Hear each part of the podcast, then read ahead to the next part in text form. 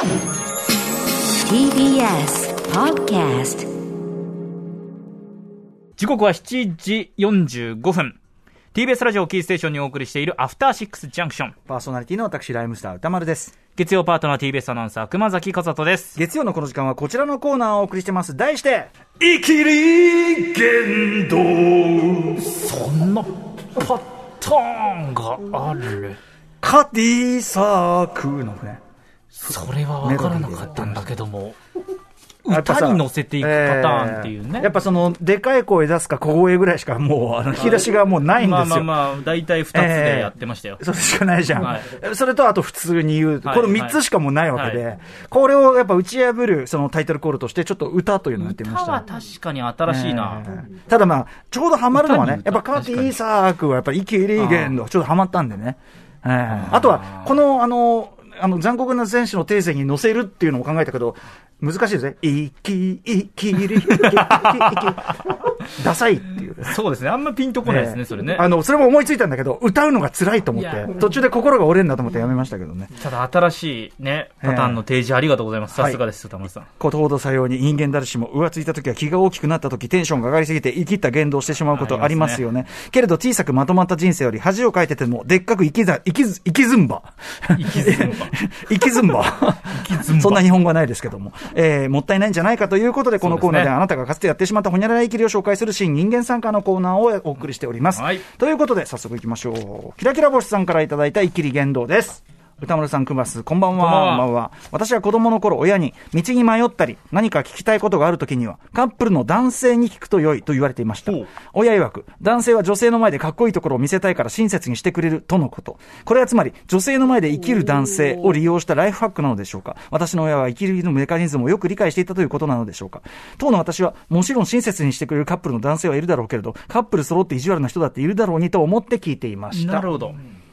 まあでもその理屈上はそのまさにそういうことでしょうね。かっこつけたがるからというね。まあかっこつけたがりますまあ真偽というか、それが実際どのような割合かというのは確かめようもないことでありますが、ねえ、あの、どうですか？自分の立場で考えてみてください。例えば、はいまあ、まあね、もちろん、まあ、奥様いらっしゃいますけども、ええパートナー横にいて、ええいいところ見せたい。例えば付き、付き合いたて。はいはいというような時に、聞かれたら通常よりも何割か増して親切になるというようなことって想像できますか、まあまあ、大いに想像できますね。うんうんただだからこれ、道聞かれた時に自分が全然知らない場所で、えで、なんか、あわあわしちゃってるのはちょっと恥ずかしいなって思います。なんか、え例えばこう、まあ、慣れぬ英語で話しかけられ、慣れぬ英語で。でも、要はさ、これって彼女の前であろうとなかろうと、まずもって、人のね、そういうのをさ、普段から受け答えしてる人だっていっぱいいるでしょうからね。そうですね。別にやりますよね。めそのやりますやります無限にはしないよね、もちろんね。絶対無限にしない。むしろさ、その、下手な英語とかはさ、第三者の目がなければ別に心置きなく全然全然あれやるけど、第三者の目があるからちょっとこういや、、そう。みたいなことありえあますよね。りますあります。うんうんあでも確かに私、まあ基本的には私、どちらかというと冷たくない人間サイドだと思います。結構そうですよねきっちり何かあったら。そうですよね。これ一人でやってもそういうことですもんね。ここです。うん。逆にさ、その彼女の前だろうとなんだろうと、ね、あの、すいません、みたいな。ちょっとお尋ねしたいんですが、あーってね。こういうことだってあるでしょうからね。まあねちょっとやめなよ、みたいな。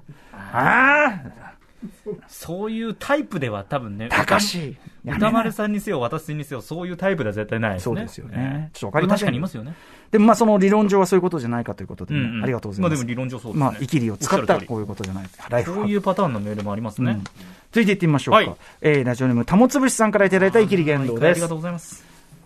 ちょっと長いんですけど、いきますよ。はいあれは中3の頃だったと思います。テレビを見ていたら、心理テストで本当のあなたがわかるみたいな内容が放送されていました。その内容の一つに、ここに赤と白のバラがあります。好きな組み合わせでいいので10本選び、花束を作ってくださいというものがありました。僕は即座に、赤10本に決まってるじゃんと思ったのですが、うんうんこの心理テストからわかることは、あなたの性格が S か M か、どちらの傾向かわかると思います。まあ、よた話ですけどね。白が多ければ S より、赤が多ければ M よりなのだそうです。適当なこと言うな。そうな、そうなんだ。あ、もう、それ、これに関しては、それ、これに関しても、わ後で言うわ。えー すると、僕と同じように赤を10本選んだ芸能人の人が、MC の人に、あいつ赤10本だって、超ド M じゃん、と笑われていました。それを見た僕は、S や M の違いがよくわからないまでも、何か M も恥ずかしいものではないかと感じました。あーこれよくないね、テレビもね、本当そこで僕は M のままではダメだ。僕も S を目指さなければ、という決意したのです。なるほど思い立ったら即暴走がチャームポイントである僕は、翌日には書店で心理テストの本を購入し、心理テストのパターンや、どんな選択肢を選んだら S に見えるか、頭に詰め込むと同時に、この識知識を披露するためのプランを練り始めました。もうこの時点でさ、んだからその、向こうなのよ、もうこんなものはね。まあね。こうして約2週間くらい経った頃、にわか仕込みのペーパード S という悲しいモンスターが誕生しました。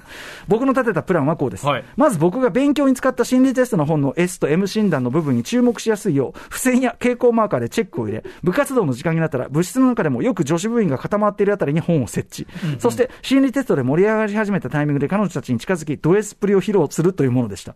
このプランは見事にはまり、設置した当日に設置ってはいはい本、本を設置ってことを初めて聞いた。後輩部員の女子が、先輩、ちょっと心理テスト出していいですか？と言ってきました。まず後輩たちが出してきたのは、冒頭のバラの問題です。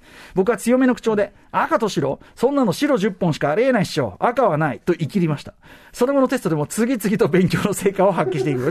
結果はいわゆる、まあまあいわゆる S にしたとねえっと S みたいなしかし最初こそ、えー、意外と盛り上がっていた後輩たちが、どんどん怪げな表情になっていきます。そして、このテスト、あんまり当たらないと言い出しました。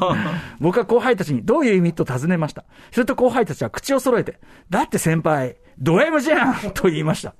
彼女たちが日頃見ていた僕のいじられキャラっぽい部分や、いじられて喜んでいる姿を見続けていた後輩たちは、僕がド S の仮面をかぶっていても、その正体はド M ピエロだと見抜いていた。ひどいね。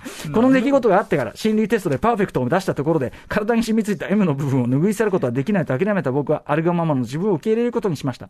今のたまにネットや雑誌に載っている心理テストをやることがありますが、相変わらず結果はいつも M よりといった結果です。そもそもさ、うんねえ、S だ M だっていうさ、これがまあね、まあね。どうかと思うよ。あの、はい日常の、その、なんていうか、世間話のお遊びでやる分にはいいけど、はいね、まあまあお遊びでやってんだけどさ、まあそうですね。うん、S だ M だってね、なんだそれだって感じがしますけど力関係なんかそんなの場所によって変わんだから、うんうん、だし、まして白選んだ赤選んだでバカ野郎って感じが白がね、S なんだ。白10は個 S なんだ。あ、はあ、つへく、根拠、根拠聞いても、ものすごい薄弱なことしか言わないと思うよ。色なんか好みだろんなもん。ーまあ、ねどういうこと？赤は、赤は血だからみたいなこと？だから M? でも、でも血を見んのが血って逆に好きねを見んのが好きなんじゃーって S だってね。うん。なんで白10本、白だと S なんでしょう？いや、もう本当、よた話が何もでもない。そんなのはまあいいと。それは大前提と、大前提として、まあそういうものですね。ただね、これはいい。いですね。僕ね、これはね、すごくなんていうのかな、人間の理性というものに対する非常に希望のある話だなと思いました。ええつまり、そのね、ヨタ話としての S だ、M だというテストよりも、はい目の前に私たちが見ている人間の真実、私のこの目で見た、この本当に目で確かめたことの方が確かだっていうね。この後輩たちはそういうこそうとですもんね。いうことで、あ、これってヨタ話だなっていうことに気づいたんですよ。うん。だから、すごいですよね。真実が勝ってしまったっていうか。そういうことですね。まあ、相当、人の MS なんてそんなに日常生活してて、そんなにね、まあ、所詮はだってさ、そこでさ、日常生活でね、あいつド S とか言われてるやつって、はっきり言って嫌なやつですよ、そんなやつは。まあね。そうでしょ？だってそんな当たりが強いやつ、当たりがい。強いとか、人に攻撃的なやつみたいな。普通に友達に欲しくねえわ、あんなやつ。まあ、俺もね、そんな、こうこういう口調で言ってるからあれかもしれないけど、でもまあ、そのね、そんなド S だっつって、ありがたがるもん。だからテレビが良くないね。ド M だっつって笑っちゃってたのを見てねんかしたわけだからさ。そうですね、んそんなことでもでもさ、やっぱりその、いくらテストの結果が出ても、テストの結果の方が間違ってるっていう、風に感じるほど、なんていうか、確定的な M 感っていうか、それがあったっていうのはすごいことですよ、ね。ぽい部分とか。でもそれは、いきっと、じられて喜んでいる。いや、だからその、たもつぶしさんの、要はその、親しみやすい人柄まあってことを一言で言えば、そういうことですよポジティブですね。あの、とあるあの、日本の最高権力者に近いような人がね、その、性癖としてド S だなんて話を聞くと、ドン引きするわけよ。権力者はせめて、その、密かな性癖ぐらいは M であってくれよ。権力者がド S って最低だろ、みたいな。人の上にそう。だから、そんなのありますから。全然褒められたことじゃない。だから、そういう意味では、あの、たもつぶしさんの、なんていうのかな、あ、悪を装ってみたけど、悪に、んじゃないことをみんな知ってた。だから、あなたのこといい人って知ってるって、そういうふうに取った方がいいですよ。これは、褒めです。そういうことだ。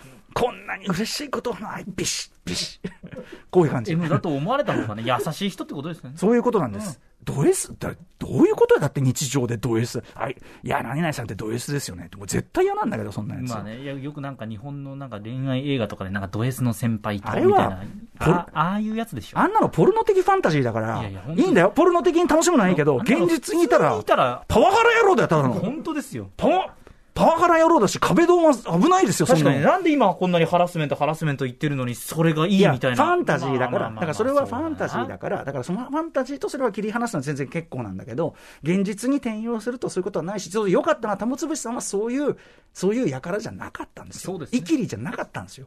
あなたの生きらないその本質、そこが、やっぱみんなに見えてたんですいや、よね素。晴らしいです。玉つさんの人間性が素晴らしいと俺、このやりとりがすごく主力だと思いましいやーた。ほんとですねなんか当たってない。はい、後輩たち。さて、皆様からのイキリ告白お待ちしています。あなたがかつてやってしまった〇〇イキリの詳細を歌丸アットマーク tbs.co.jp 歌丸アットマーク tbs.co.jp まで送ってください。投稿が採用された方には番組ステッカー差し上げますプ。レゼンウォーズで優勝したいろんな企画が使われるかもしれないから、このコーナーもいつまでもあると思うなよ。